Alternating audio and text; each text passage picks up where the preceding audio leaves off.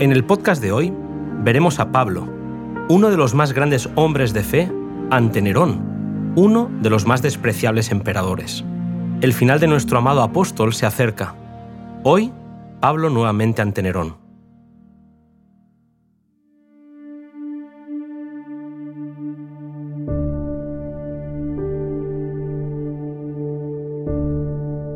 Cuando Pablo recibió la orden de comparecer ante Nerón, tenía ante sí la perspectiva de una muerte segura. Nadie se animó a actuar como abogado en su causa, y ni tan solo entre los cristianos de Roma nadie se adelantó para apoyarle en esa hora de prueba. Pablo ante Nerón. Qué notable contraste. El arrogante emperador había alcanzado el apogeo del poder, la autoridad y la riqueza, así como también la más baja profundidad del crimen y la iniquidad. En poder y grandeza no tenía rival. Millones se inclinaban en obediencia a sus mandatos. El nombre de Nerón hacía temblar al mundo. Frente a él, el anciano apóstol sin dinero, sin amigos ni consejeros. Su rostro reflejaba una paz de corazón que contrastaba con las vergonzosas pasiones del emperador. La vida de Pablo había sido de pobreza, abnegación y sufrimientos.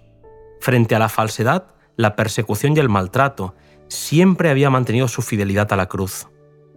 No había forma en la que aquel cruel mandatario pudiera comprender el carácter de aquel Hijo de Dios. El amplio salón estaba lleno de una turba ansiosa e inquieta.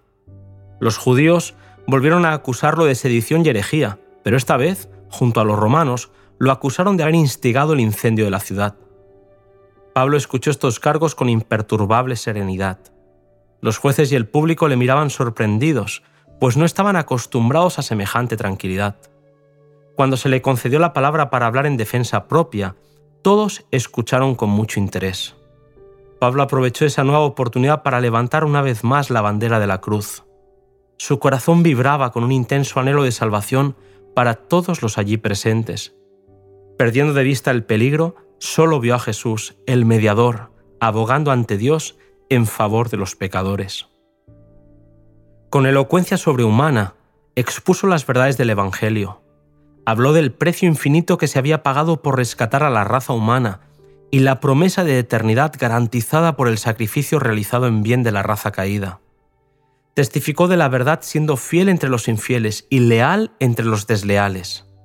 No había temor, tristeza ni desaliento en su palabra ni en su mirada. Firmemente consciente de su inocencia, revestido con la armadura de la verdad, se regocijaba al sentirse hijo de Dios. Sus palabras eran como un grito de victoria que sobresalía por encima del fragor de la batalla. Declaró que la causa a la cual había dedicado su vida era la única que no podía fracasar. Aunque él pereciera, el Evangelio no perecería. Dios vive y su verdad triunfará. Los presentes nunca habían escuchado palabras como aquellas. Su corazón endurecido vibró como nunca lo había hecho. Muchos fueron convertidos en aquel lugar desde el cual se declararon verdades que conmoverían a las naciones y perdurarían a través de los tiempos, influyendo en el corazón de los hombres. Nerón nunca había escuchado la verdad como en aquella ocasión. Un rayo de culpabilidad recorrió toda su alma y tembló al pensar en un tribunal ante el cual tendría que comparecer para recibir el justo castigo de sus obras. Temiendo al Dios del apóstol, no se atrevió a dictar sentencia contra Pablo, pues nadie había mantenido sus acusaciones.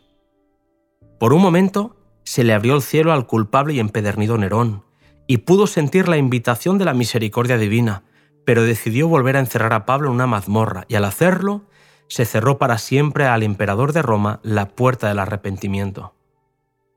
Poco tiempo después, al regresar a Roma después de una expedición en Grecia, Nerón celebró una orgía degradante, pero un gran tumulto interrumpió su desenfrenada y vergonzosa celebración. Había estallado la insurrección en la ciudad y las calles estaban llenas de un populacho enardecido que amenazaba con matar al emperador y sus colaboradores. Galba marchaba sobre Roma con la caballería y Nerón huyó aterrorizado de la ciudad para refugiarse en una casa de campo a pocos kilómetros de distancia. Pronto descubrieron su escondite y él, viéndose atrapado, se infligió una herida mortal. Así pereció el tirano Nerón, a la temprana edad de 32 años.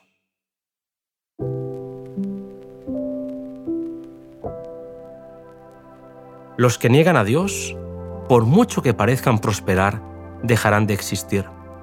Los que aman al Señor, pase lo que pase, vivirán para siempre.